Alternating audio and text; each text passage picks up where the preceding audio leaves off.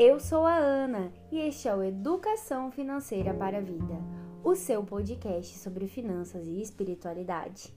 Oi, querido ouvinte, querida ouvinte, como você está? Eu espero que você esteja bem, esteja se cuidando, né, se prevenindo, porque tem aumentado aí os casos de Covid na nossa região, então se cuide. Se puder, fique em casa e ao sair, leve sempre a sua máscara e o álcool em gel. Para o nosso episódio de hoje, gente, vou chamar mais uma vez o nosso membro permanente mais amado do oeste do Brasil, Augusto Martins. Olá, Ana Carolina. Muito obrigado por essa acolhida calorosa. É sempre um grande prazer estar com você todos os dias. A você que está nos ouvindo, meus amigos e minhas amigas ouvintes. Bom dia, boa tarde, boa noite ou, ou boa, boa madrugada. madrugada. Você que está dirigindo o carro, por favor, tome cuidado no trânsito, não fique nervoso. Se está lavando a louça, não derrube os copos nem os pratos. e se está limpando a casa, limpe direitinho. É uma alegria ter você conosco nesse projeto maravilhoso Educação Financeira para a Vida. É isso aí, galera. Obrigado, Augusto.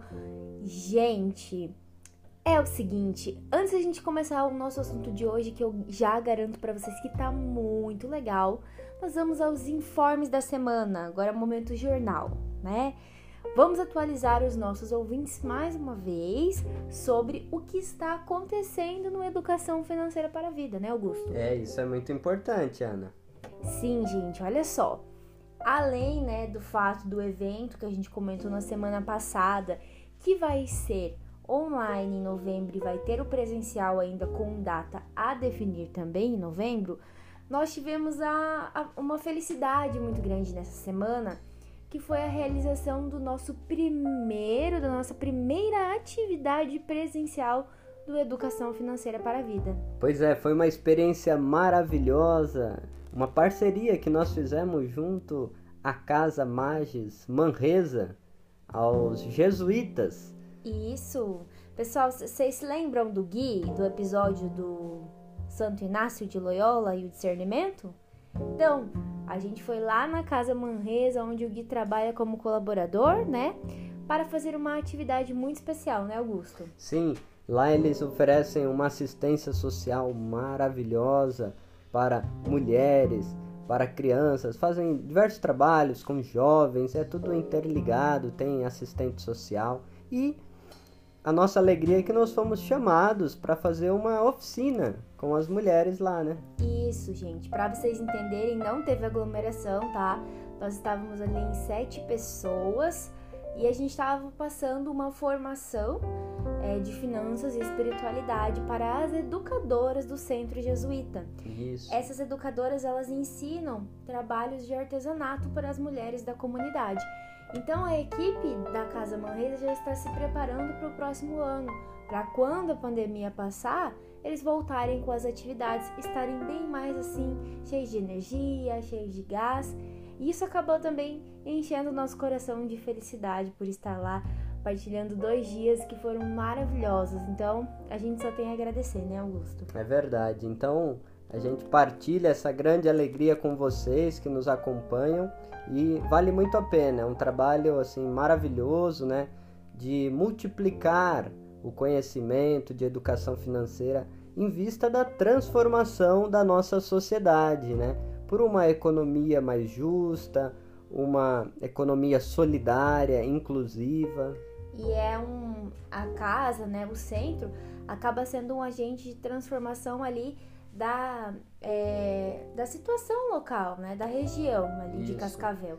Então, é, vai o meu agradecimento mais especial ao Guilherme, às educadoras, ao irmão Pedro, pela acolhida, pelos momentos que a gente aprende muito também com aquelas mulheres incríveis e maravilhosas e é isso, vocês querem saber mais sobre o que acontece na casa, é só seguir arroba Casa Manresa com N. M-A-N-R-E-S-A no Instagram. Por lá vocês também acham o Facebook, o site, os informativos. É, ou, Muito legal. Ou Magis Manresa, né? Isso, Magis Manresa vocês encontram lá. Beleza, gente? Mas olha só, Augusto, sem mais delongas. Eu né? tenho uma novidade antes. Ah, é? Nós temos mais um país na nossa lista. Verdade, a gente tinha esquecido disso. E é o Canadá! Alô, você que é aí do Canadá, que está nos ouvindo, muito obrigado. Olha, já somos aí 15 países. Que maravilha! Praticamente um país para cada episódio, né? Muito bom, tô muito feliz, gente. Vocês não têm noção, noção. E é isso, logo de início a gente pede, se você está gostando desse podcast, desses conteúdos que intercalam finanças e espiritualidade, compartilhe com seus amigos, amigas, familiares. Fala, olha, escuta aqui esse episódio, podcast, é um programa de rádio gravado. Esse pessoal lá de São Paulo, de São Paulo não, perdão, é que eu nasci O em São Paulo, né? tá perdido, gente. Esse pessoal lá do Paraná estão fazendo um trabalho estão divulgando educação financeira pelo Brasil e pelo mundo. Eu acho que é saudade de São Paulo, viu, galera? Um abraço, pessoal de São Paulo, viu? E olha só, galera, sem mais delongas, sem mais delongas, vamos para o nosso episódio de hoje. Para vocês entenderem o porquê que a gente escolheu trabalhar o tema que a gente vai trabalhar, eu vou explicar para vocês rapidamente que nós estamos inspirados no movimento hashtag PEEF. P-E-E-F? Exatamente, este é o movimento Psicologia Econômica com Educação Financeira, Augusto. Eba! Isso se trata de um movimento em rede que os participantes dos cursos da professora Vera Rita, que ela tem três cursos, pessoal, é a Introdução à Psicologia Econômica, Psicologia Econômica com Educação Financeira e Arquitetura de Escolhas. Então, ela é uma mulher maravilhosa, incrível, e os alunos da professora Vera Rita, junto com elas, é, estão formando uma rede, uma rede de trabalho com educação financeira. E aí, cada mês a gente vai trabalhar um tema, né, dentro dos nossos projetos, é claro. E assim como a economia de Francisco, é um trabalho de formiguinha, todo mundo junto, em rede, para disseminar a educação financeira por aí. E a gente fica muito feliz de ter novos parceiros. Você que é um amigo, uma amiga que fez o curso da grande, da ilustríssima professora Vera Rita, muito obrigado por fazer essa aliança conosco da educação financeira para a vida. Estamos ansiosos por os diversos frutos que podem surgir desta parceria. E vale um comunicado aos nossos ouvintes que, é, como já dissemos no episódio anterior, que nós estamos buscando formação, qualificação para servir cada um de vocês com um conteúdo de qualidade. Então, o que a Ana está dizendo, ela fez dois dos cursos da professora Vera Rita, que é uma professora da USP, certo? Isso mesmo, eu vou fazer o terceiro ainda, viu, gente? Ainda, ainda vou fazer, tô só esperando abrir a turma, hein? Professora Vera Rita, abre lá uma turma de arquitetura de escolhas, viu? Era sempre o grande sonho da Ana Verdade. fazer esse curso. E aí veio esse contexto da pandemia, começaram os cursos online, que tem uma proximidade muito boa com a professora. É um curso de alto nível. Maravilhoso. E aí a Ana então fez esse curso e tá aí fazendo essa parceria maravilhosa. E aí, gente, o tema deste mês é reserva de emergência. E nós temos um lema que é para grudar na sua cabeça, você vai ouvir e não vai mais sair. Você vai dormir e vai acordar com essa frase na cabeça que é educação financeira para não fazer besteira. Educação financeira pra não fazer besteira. Tá, tá, tá. Muito bem, Augusto, Fiz um, fiz um jingle aqui. E aí, então, gente, o tema é a reserva de emergência que a gente vai, então, trabalhar no episódio, no podcast de hoje, né? E para começar nosso tema, eu queria já fazer uma pergunta pro Augusto, nosso membro permanente. Eu queria perguntar para ele, assim, Augusto, quando eu falo para você reserva de emergência, qual é a primeira coisa que você pensa, a primeira palavra que vem na sua cabeça? Não sei, o que você sente quando você escuta isso? É, eu penso numa reserva, ou seja, é, vários carros de ambulância. Então, a reserva de emergência.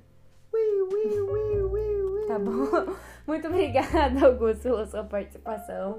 Ótimo. Então, isso é muito comum, Augusto, tá? É, porque o conceito emergência, a gente pensa em primeiros socorros. Ou um acidente, Um né? acidente, uma emergência, um, um desastre ou um, um imprevisto. geralmente uma coisa negativa, né? A gente está associado à palavra emergência a um problema, algo perigoso que aconteceu, É, né? E uma reserva, tecnicamente, a gente, assim, no, no senso comum que passa na cabeça é aquilo que, que não soa muito bem, né? Por exemplo, eu gosto de jogar bola, eu vou ficar de reserva. É, Um reserva de emergência é aquele que entra e faz o gol, será? eu não sei. Eu sei que o Gabigol ficou triste esses dias aí porque deve ficar na reserva, né? Então, reserva é o que a gente não usa. Basicamente é o que fica ali de lado para ser usado em um momento oportuno, né, Augusto? É, pensando por esse lado, essa ótica aí do futebol, o reserva de emergência é aquele que entra e resolve. Exatamente, aquele que entra já para fazer gol, né?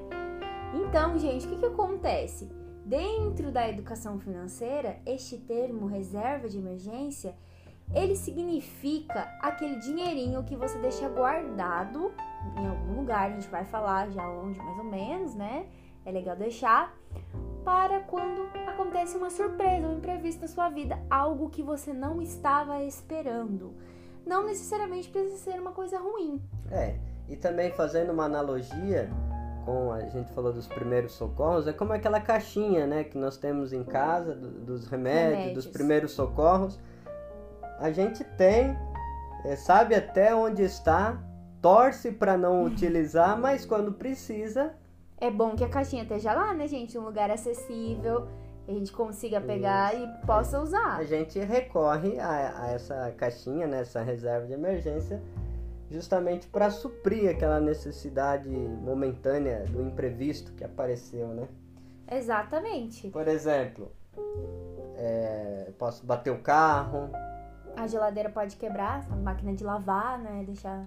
quebrar o dente, vou comer ali um, um torresmo quebrar os dentes. né, Nenê?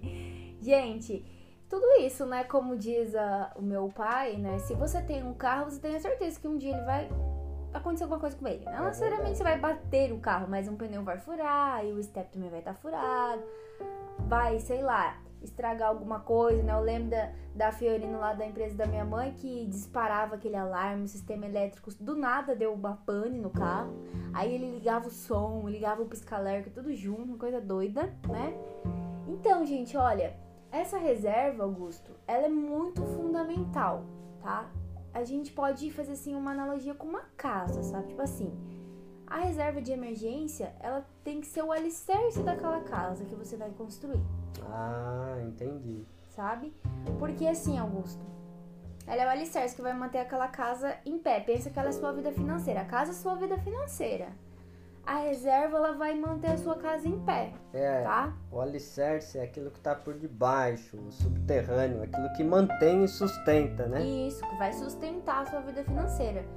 As paredes a gente pode pensar que são os nossos projetos, aí os nossos outros investimentos que tem a ver com os nossos sonhos. Então a gente pensa assim, ah, uma porta, uma janela são oportunidades dos nossos projetos, dos nossos sonhos. Mas eu só vou conseguir aproveitar essas oportunidades se eu tiver ali a minha casa bem alicerçada, né? Porque senão a casa cai, certo? É Né? interessante essa imagem que você nos traz, né? Então, falar de uma vida financeira, da, da dimensão financeira, né, da nossa vida, não dá para falar desse assunto, finanças, né, finança pessoal, familiar ou até empresarial, sem tocar no assunto reserva de emergência ou de oportunidades, como alguns Isso. autores chamam, né? Muito bem, o Augusto trouxe uma coisa muito importante, gente. Que as pessoas às vezes não gostam que use esse termo, sabe? Porque às vezes fica parecendo uma coisa muito negativa. E aí as pessoas falam assim: não, eu não vou pensar, Ana. Porque se eu pensar uma coisa negativa, vai acontecer. Então eu nem faço a reserva pra não dar problema. Tem gente que fala isso. Então tem gente que usa esse termo oportunidade, surpresas, imprevistos pra saber lidar melhor com isso, sabe? Entendi. É, sobre isso eu toquei nesse assunto porque no livro A Riqueza da Vida Simples, do Gustavo Cerbasi, o grande é, pai da educação financeira do Brasil, né? Assim como eu gosto de o chamar, e ele já me respondeu algumas vezes no Instagram. Gente, o Augusto ficou o dia inteiro falando quando o Gustavo Cerbasi respondeu ele no Instagram. Vocês É. tinham que ver. Nós dissemos do nosso projeto e que a gente se inspira também né, no trabalho dele. E da Natália Arcuri e tantos outros, Da né? Vera Rita, né? Obviamente. Mas no, no. Olha que curioso, né? No capítulo 6 do livro dele, é, o capítulo que fala sobre o autoconhecimento gera autenticidade. Sim. Ele fala que essa reserva de oportunidade é, ou de imprevistos, ela deve ser assim, para repor algo que fora por hora quebrado. Então, o objetivo disso é para trazer tranquilidade à rotina da pessoa. Ele até usa o exemplo de um colchão, né? Uhum. Aquela coisa de é, amenizar, aliviar a queda. Queda. Exato. Então, usou o dinheiro que estava ali guardado, repõe o quanto antes. E, e não diferente dele, ou até por, por uma, assim, uma semelhança aí que o destino coloca, no capítulo 6 da Nath, no, no livro do Me Poupe, A Arte de Investir, ela também fala de que a reserva de emergência ela é primordial Sim. para uma vida financeira saudável, mas ela distingue, olha, nem tudo é emergência. Exatamente. Por exemplo, Augusto, você quer muito trocar um carro. Aí você quer, é um desejo de consumo que você tem. Aí você vai lá, raspa toda a sua reserva porque é uma emergência, né? É, e aí fica sem nada e fica vulnerável, né? Depois o carro estraga, você vai ficar endividado. né? Exatamente. Diferente de uma situação, por exemplo, que você quer muito uma coisa X, ou consertar alguma coisa na sua casa, ou comprar alguma coisa que tá faltando e que você precisa, e aí aparece uma oportunidade de uma pessoa vendendo pela metade do preço. Aí é, diferente, você vai aproveitar a oportunidade. Que agora o problema é que a gente não pode dizer que tudo é oportunidade, entendeu? A promoção, blusas, melissas, coisas assim, né? Ah, vou pegar ali da reservinha, depois, a Depois, gente põe lá. Entendeu? E esse Eu- depois nunca chega, né? Isso, depois nunca chega, porque daí vai vindo a vida, né? E vai, as coisas vão acontecendo. Mas pra vocês entenderem, gente, por que, que é tão importante? né? Porque a gente não explicou ainda muito bem, né, Augusto? A gente explicou aqui analogias e tudo. Porque pensando na casa, se ela não tiver um alicerce bom, ela vai desabar, né? E aí, assim, gente, a vida financeira é igual. Se você não tem um dinheirinho ali guardado para esse imprevisto ou para essa oportunidade, às vezes, na hora de tomar uma decisão financeira, você vai recorrer a quem? A quem? Como diz a Vera Rita? Ao jujuzão. Você vai abraçar ele. Os juros. Aí você vai pegar um empréstimo. Como que é? Jujuzão. Isso, né? Vai abraçar o jujuzão e você vai pegar um empréstimo, né? Às vezes pra lá resolver aquele problema financeiro que você teve, né, Augusto? E aí muitas pessoas perguntam, tá, Ana, mas e daí? É, quanto que é essa reserva? Aonde que eu devo deixar? Então, o episódio de hoje não tem esse objetivo, mas nós vamos dar uma pincelada. Sim, só uma É? pincelada, por quê, Ana? Porque o que vem na nossa cabeça ao falar de reserva de emergência, guardar um dinheirinho, ah, é aquele dinheiro que eu guardo embaixo do colchão, ou que eu guardo ali no guarda-roupa, né? No cofre aqui. É, as pessoas pensam, às vezes, né, a reserva de emergência é um dinheirinho que eu tenho que sempre ter aqui. Não é bem disso que nós estamos falando, né? Não, Então a pergunta é: aonde deixar a minha reserva de emergência? Certo. A gente tem que deixar, pessoal, a reserva de emergência em um produto financeiro, ou seja, em uma conta ou investido em algum produto que tenha uma alta liquidez. Como assim alta liquidez? Ou seja, que eu possa pegar quando eu preciso, está disponível. Um exemplo. Tem gente que acha que compra um carro e, deixa o carro guardado naquela minha reserva de emergência. Mas não é, Augusto, porque se você precisar vender o carro, vai ser rápido assim? Não, Vai ser do dia pra noite que você vai ter todo o dinheiro que vale o carro? jamais. Não, né? Então ele tem que ter alta liquidez e fácil acesso. Você tem que ter um acesso a esse investimento. E o ideal é que ele rendesse aí pelo menos ali a taxa de juros da economia, para você não estar perdendo dinheiro ao longo do tempo, né? O valor do dinheiro pela inflação. Então tem um monte de lugares que vocês podem encontrar os educadores financeiros falando, tem o Tesouro Selic, né? Que hoje ainda ele tá um pouquinho abaixo da inflação. Aí tem os CDBs, que são os produtos financeiros que rendem um pouquinho mais, né? Mas isso a gente entra em outro episódio, só para vocês não ficarem perdidos, né? CDB, Augusto, é quando eu empresto dinheiro pro banco, Ah, tá. entendeu? Para ele emprestar para outra pessoa. Mas resumidamente é isso, gente. Tem pessoas que deixam na poupança porque assim, é, a poupança, assim, um tipo de investimento, como a gente falou no episódio passado. Sim. Então, para começar, às vezes a pessoa tem receio de guardar dinheiro ou investir em outra coisa. Para começar, então começa por lá mesmo. É, claro. Melhor ter do que não ter, É verdade. né? E longe de nós julgar aonde você guarda o seu dinheiro. Não. Isto é totalmente um problema seu. Agora é claro que a gente aos poucos vai estudando e vai vendo as melhores formas da onde colocar o dinheiro para que ele renda mais. Exatamente.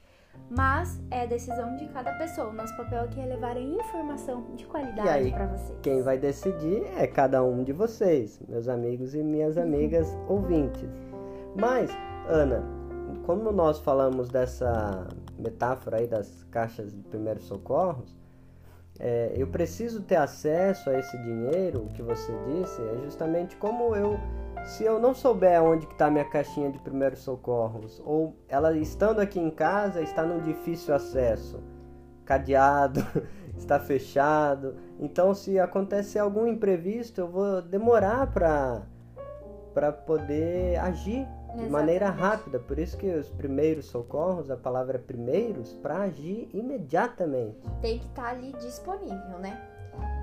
E, e, Augusto, com relação ao valor, a- o mínimo que as pessoas deveriam ter, que é indicado pelos educadores financeiros, são seis meses do seu custo de vida. Meu Deus. Exemplo, se você paga é, dois mil reais de conta por mês na sua casa, na sua família, um exemplo, né? Então, o meu custo de vida mensal é dois mil, Ana. Quanto que, no mínimo, eu deveria ter? 12 mil, tá? E aí, é de 6 a a 12 meses, né? Os educadores falam. Por que isso, gente? Por quê? Porque, assim, ó, supondo é, que a pessoa perca o emprego, é também um imprevisto, né? É uma emergência, né? Enfim, você acaba ali, se você não tem um dinheiro, pensa comigo, você não tem um dinheiro, aí você até recebe o seguro-desemprego em algumas situações, mas aquele seguro não vai cobrir as suas despesas mensais, porque às vezes a despesa e o salário é maior, né, Augusto? Aí vem os fatores psicológicos. Não, aí você não consegue pensar direito, gente, fica engessado. Às vezes não tem nem recurso para procurar um outro emprego e você tá mais preocupado com o que você vai comer, qual conta que você vai pagar, Sim, sim. do que, né? Aí, Ana, bate um desespero, cabeça quente, aí a gente vai recorrer aonde? Ao Jujuzão, né? Ao Jujuzão.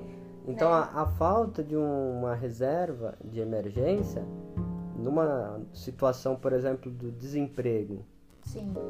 ela ocasiona uma vulnerabilidade. A gente não vai ter tranquilidade para pensar aonde eu vou arrumar um novo emprego. Vai assim na louca buscando qualquer outra coisa, porque o que importa é eu ter dinheiro para pagar minhas contas. Exatamente.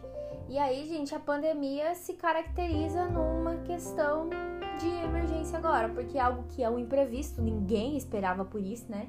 A não ser os estudiosos da área da biologia, que sabem, tem as previsões, mas a gente não fica sabendo disso, né? Enfim, a gente não tem como saber o que, que vai acontecer. Como que a gente imaginar que um, um vírus que a gente nem enxerga ia parar o mundo todo e a gente ia estar de quarentena, né? Inclusive esse tema, né, reserva de emergência, é, quem frequenta a nossa página no Instagram, arroba edufimvida, foi uma das primeiras postagens nossas, mas a gente não, ainda não quis fazer um podcast sobre esse tema porque a gente estava se preparando melhor, é, analisando para fazer um conteúdo bacana sobre isso. Mas foi um tema que veio à tona quando a pandemia chegou, todo mundo falou, putz, e a minha Uhum. reserva de emergência? E aí, gente, essa pandemia, né, como o Gus falou, que veio a calhar agora trabalhar esse tema, porque a gente vê que a vulnerabilidade no Brasil está aumentando. A gente já tinha muitas pessoas em situação vulnerável. E agora, pós-pandemia, a gente é, é, vai ter uma situação muito pior, infelizmente, com essa questão do endividamento, desemprego, que já estava alto no Brasil, né? E toda essa questão da pessoa não ter o emprego, Augusto, precisar da renda pode levar então a um endividamento crônico, né? A pessoa pode entrar em um bola de, uma bola de neve de dívidas e essa situação aí acabar piorando ainda mais a qualidade de vida financeira dela, né? Então, Ana, nós podemos dizer que ter o hábito né, de um comportamento de fazer, de construir, de formar a sua reserva de emergência é um fator protetivo para a pessoa, para sua família ou até para sua empresa, né? Então a reserva de emergência ela tem um caráter protetivo. Com toda certeza, Augusto. Esse é, digamos assim, a essência da reserva de emergência. É te proteger. É tá ali do seu ladinho para te dar aquela mão quando você precisa, né? E aí, gente, é, questões que a gente levanta a partir é, da, da situação agora da pandemia, é, são as questões sociais, a gente para para pensar assim, Augusto, como eu, já, eu, tava falando.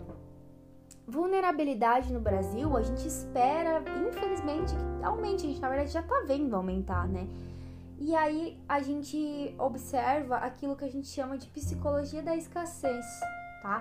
Que é o que, gente? É, as pessoas que ela já tinha uma renda restrita, vamos supor, a pessoa lá tinha só ela provia a casa dela, recebia um salário mínimo, uma família com cinco pessoas, perdeu o emprego na pandemia, né? Já era uma situação complicada. Agora sem renda. Aí qual que vira a rotina da pessoa, Augusto? A escassez no sentido assim, gente, ela precisa pensar o que ela vai comer amanhã. Aí, por exemplo, não, Ana, a pessoa tem lá uma graninha de 30 reais, sabe? Aí ela começa a fazer conta. Se eu pagar a conta da água aqui, vai faltar dinheiro para o almoço de amanhã. E é basicamente isso, pessoal. A pessoa fica nesse ciclo vicioso do presente e é culpa dela? Não, porque ela precisa sobreviver. Todo mundo tem que sobreviver. E aí, eu lembro de uma frase que foi falada no curso da Vera Rita, muito interessante que às vezes a gente escuta algumas pessoas falando, Augusto, que a pessoa é pobre porque ela toma decisões equivocadas. Não. Não, pobreza é uma questão de escolha, a pessoa toma decisões equivocadas e por isso ela é pobre. Mas com a Vera Rita no curso a gente aprendeu o quê? É... O pobre, então, não é pobre porque ele toma decisões equivocadas, mas ele toma decisões equivocadas porque ele é pobre. Por causa daquele contexto, né, Ana? Ou seja, por causa do ambiente, da situação que ele está vivenciando, né? E aí é que a gente vai discutir mais uma vez o papel do Estado. Claro. Das políticas públicas. Porque pensa comigo, essas questões sociais que você traz, elas revelam uma perpetuação da pobreza, né? Exato. Esse endividamento crônico, Aí a gente pode trazer esse tema, né, quando vocês nos escutam aqui desde o começo, é reserva de emergência, ou no episódio anterior, independência financeira, falar de poupança, para além de uma educação financeira elitizada, o que a gente quer trazer aqui é algumas questões estruturais. Por exemplo, a, o tema das, da concentração bancária, né, Ana? Exatamente. Por exemplo, no Brasil, a gente tem aí, se eu não me engano, da última vez, cerca de 300 bancos, né? Instituições, né, financeiras. Exato. E a gente só conhece 5, 6 de nome, a maioria das pessoas, né? E eu não sei dar nome a 10 aqui, né? Conhecidos pelo povo, assim, vamos dizer. E outros países têm milhares e milhares de de instituições. Por exemplo, o próprio Estados Unidos tem mais de 12 mil, me parece, mais de 12 mil instituições financeiras. Exato, que acaba trazendo taxas e produtos mais acessíveis, né? E no Brasil, como a gente tem uma baixa concorrência, isso acaba é, fazendo com que as taxas fiquem altas. Mas a gente está avançando em algumas coisas nesse sentido, né? Por exemplo, agora vai ter o Pix lá que foi lançado pelo Banco Central para poder fazer transferências gratuitamente em qualquer horário. Você vê que o assunto finanças e espiritualidade, a gente pode falar tanto de uma formação de uma cultura de reserva de emergência e uma cultura bancária, né? Exato. Mas o que eu queria enfatizar mesmo é essa questão do Estado, porque aí a gente discute o que a gente vem falando e vocês devem estar ouvindo por aí, que é a questão da renda básica universal. Exatamente. Porque a gente não pode simplesmente falar que, pessoal, vocês têm que fazer uma reserva de emergência aí de seis vezes o valor do seu custo de vida. Só que qual é a situação do brasileiro hoje? A gente já discutiu um pouco no episódio passado. E as pessoas que já tinham uma renda baixa, que agora vão ter uma renda menor ainda. As pessoas em situação de vulnerabilidade vão aumentar. Então, nós, educadores financeiros, temos desafios que eu acho que precisa ser criado essas redes mesmo de trabalho é, e redes de proteção para ajudar essas pessoas, porque não tem como a gente querer discutir isso agora. A gente primeiro tem que resolver o problema da vulnerabilidade, o problema do desemprego, e aí ensinar essas pessoas depois a ter uma vida organizada. Sabe por quê, Augusto? Porque agora nós podemos ter, assim, é, dois tipos de pensamento principal eu vejo entre as pessoas. Aí são questões comportamentais, gente. Pode ter aquelas pessoas que, assim, tinham uma vida, assim, legalzinha, sabe? Mas não tinha nenhum dinheiro guardado. E agora teve que se adaptar a um novo padrão de vida muito mais baixo. E aí a pessoa começa a pensar assim, cara, se eu tivesse aquele dinheirinho guardado, não tava passando uma pindaíba agora. É. E aí a pessoa começa a mudar. Não, quando começar a voltar. Isso, vai guardando. Vai guardar. Mas pode ter as pessoas do já que, entendeu? Já que tô lascado lasca tudo de vez. Se lasca inteiro. Então, já que eu nunca tive, eu não vou ter mesmo. Deixa a vida me levar, mas você fica dependente do ambiente, né?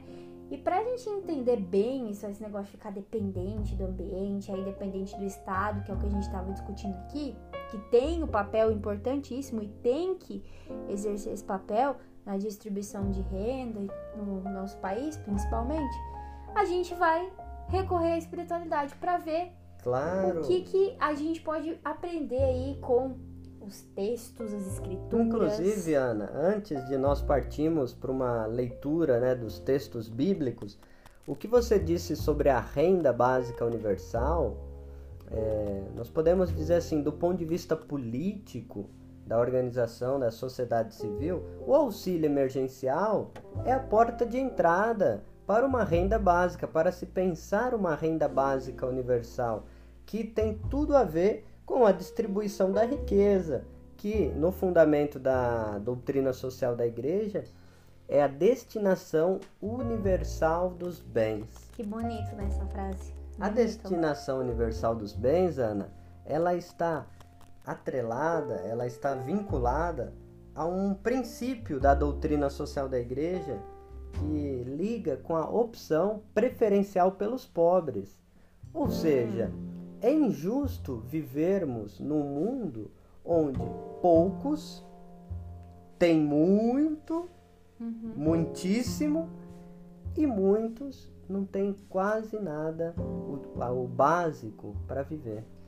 É, inclusive isso me faz lembrar os dados que eu usei lá na atividade com a Manresa, em que são dados de 2019, né, no final do ano passado, que 23 milhões de brasileiros, né, não sei se tem até dados mais atuais, mas enfim, 23 milhões de brasileiros no final do ano passado estavam vivendo em situação de vulnerabilidade extrema.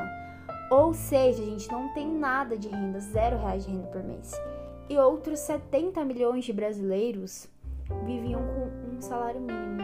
Então, assim, é, quase 100 milhões de brasileiros aí vivendo né, no fio da navalha, vamos dizer assim. E olha só, de novo agora nós estamos com as coisas subindo. Arroz, feijão, os alimentos da cesta básica. Eu fico pensando nisso muito, sabe? Como que a pessoa vai ter que ficar o, o tempo todo, né? As pessoas de vulnerabilidade fazendo escolhas. Será que hoje eu como arroz? Ou se eu comer arroz, eu vou poder comer feijão? E aí, como é que vai ter uma mistura na minha casa? sabe? Leite tá caro. Gente, é uma coisa assim que não dá, né, né, assim, não dá para aceitar, vamos dizer. E aí a gente não pode, como eu falei, chegar empurrando. Temos que fazer uma reserva de emergências, temos sim, que discutir sim. isso para quando a gente é, tiver outros problemas, né, resolvidos mais urgentes, a gente possa debater essa, essa temática, né? Então, trabalho para os educadores financeiros não vai faltar, vocês podem ter certeza, né, Augusto? É, o que você traz é que não basta a gente colocar o peso moral das responsabilidades sobre o indivíduo apenas. Exato. Essa ideia do empreendedorismo, da pessoa que ela se salva sozinha e ela vai se ela quiser ou se ela não quiser, uhum. é muito míope, estreita, o um individualismo que não leva em consideração as questões culturais, históricas, sociais, as estruturas de injustiça social. Então, quando a doutrina social da igreja né, fala de uma destinação universal dos bens, até no, número 182, diz assim: ainda hoje, dada a dimensão mundial,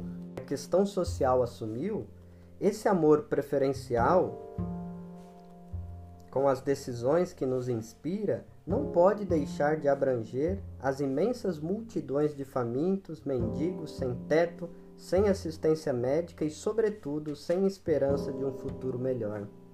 Exatamente, gente, porque olha só, isso que o Augusto está falando é, é, é um negócio que, que a gente tem que pensar, porque a pessoa que não tem o básico, como é que ela vai escolher guardar dinheiro para amanhã, como a gente falou, a psicologia da escassez, né? E diante dessa situação a gente vê, Brasil é o segundo país no mundo que mais concentra renda. Então, a concentração de renda aqui é um grave problema que a gente tem no país, né, Augusto? Sim, e... e aí a gente vê essa situação de pandemia e tudo se agravando e a necessidade da educação financeira é para ontem, gente. Para ontem, sim. né? É. Portanto, se você tem condições de adquirir esse conhecimento, obtenha o quanto antes, indique para os seus amigos e, em casos precisando de ajuda, chame né, um consultor financeiro, como a Ana, tem tantos outros profissionais aí que estão ajudando muitas pessoas e transformando de fato a sociedade, né? Pelo conhecimento, pela essa visão solidária, coletiva. Exatamente, gente. Isso é justamente a ideia do nosso projeto, né? E como a gente falou lá na Manresa essa semana, a gente foi trabalhar justamente com essa educação financeira para essas educadoras transmitirem para as mulheres que buscam uma casa, ajuda para obter uma renda, saibam aí cuidar melhor do seu dinheiro. Olha só que interessante, Ana. Alguns séculos atrás já dizia um padre da igreja chamado Gregório Magno. Ele dizia: quando damos aos pobres as coisas indispensáveis, ou seja, o básico necessário, não praticamos com eles grande generosidade pessoal, mas lhes devolvemos o que é deles Uhum. Mais que cumprir uma obra de misericórdia, saudamos um débito de justiça.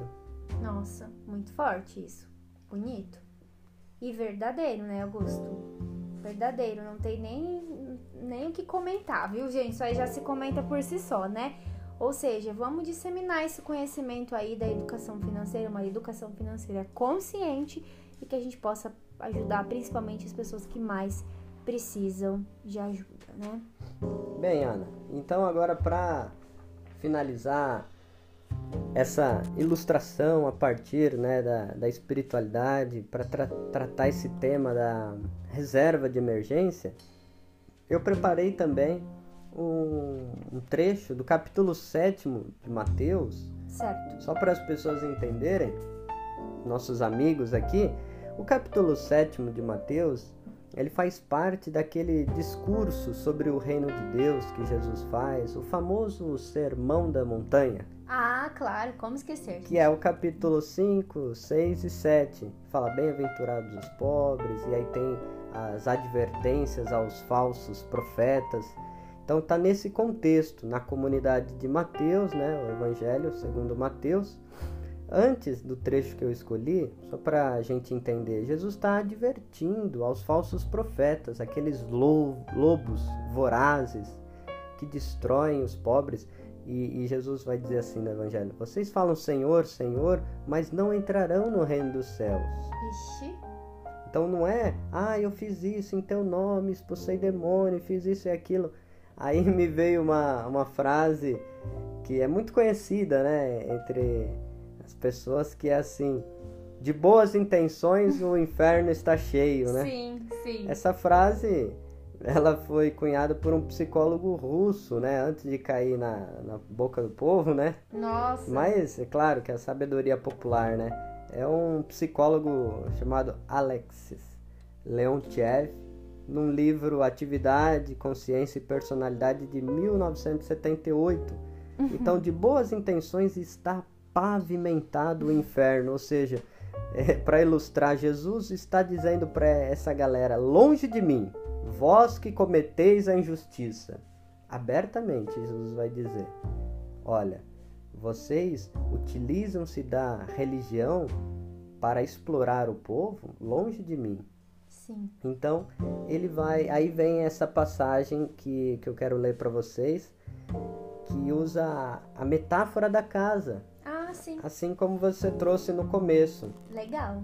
Uma casa, ele diz assim: Assim, todo aquele que ouve as minhas palavras e as põe em prática é semelhante a um homem prudente que edificou a sua casa sobre a rocha. Veio a chuva, veio a enchente, sopraram os ventos e se arrasaram sobre a casa, mas ela não desmoronou, pois estava alicerçada na rocha. E todo aquele que ouve minhas palavras e não as põe em prática é semelhante a um homem insensato que edificou a sua casa sobre a areia Caiu a chuva, veio a enchente, sopraram os ventos e se arrasaram contra a casa. Ela desmoronou e foi grande a sua ruína. Quando Jesus terminou esse discurso, as multidões, multidões ficaram admiradas com seu ensinamento. Hum. De fato, ele ensinava como quem tem autoridade e não como os escribas deles. Nossa, gente, adorei, adorei demais. E olha que legal isso, né? Ele fala das enchentes, o que é mais que ele fala que eu esqueci? Enchentes. Da chuva, chuva, dos ventos. Isso a gente pode associar aos imprevistos que a gente tem. Se a gente não tem um alicerce ali para segurar, ou seja, aquela reservinha para dar aquela mão, a é. gente pode passar um bons apuros aí e ter que recorrer ao E veja bem, Ana, as duas situações, para o homem prudente e para o homem insensato, foram as mesmas. As mesmas situações. A ventania, as enchentes, as chuvas. Ou seja, aonde que nós estamos colocando o nosso alicerce? E aqui, nesse final do capítulo 7, Jesus está fazendo uma grande crítica à injustiça social que ele via no seu tempo. Sim. Nós podemos perguntar o que é essa casa, né? Construir a nossa vida, a família, o nosso lar, a construção da nossa sociedade, das comunidades, dos bairros, a construção do nosso estado Sim. ou das empresas estão alicerçadas em quê? Na justiça ou na injustiça? Sim. Essa é uma questão mais profunda que Jesus está questionando.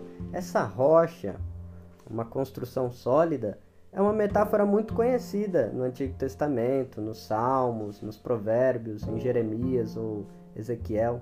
Então, construir uma vida pautada na justiça, na fraternidade, na solidariedade, isso nunca vai ruir, porque todos vão ter o que é digno para bem viver e para sobreviver com dignidade. Então, a advertência de Jesus aqui no capítulo 7 é: a injustiça ela é um projeto fracassado. Ganhar dinheiro explorando o próximo é um projeto que não é de Deus. Exatamente. E fazendo isso, né, essa exploração, ela faz com que as pessoas não tenham nem escolha, como a gente falou, ela não vai poder nem escolher fazer uma reserva justamente porque ela tem que se preocupar com a vida do hoje, né? Então, gente, vamos repensar, né? A gente acaba o episódio hoje com essa pulguinha atrás da orelha. Pensem na situação financeira de vocês. Vocês estão fazendo reserva? É possível hoje com o que vocês ganham? Então, bora começar.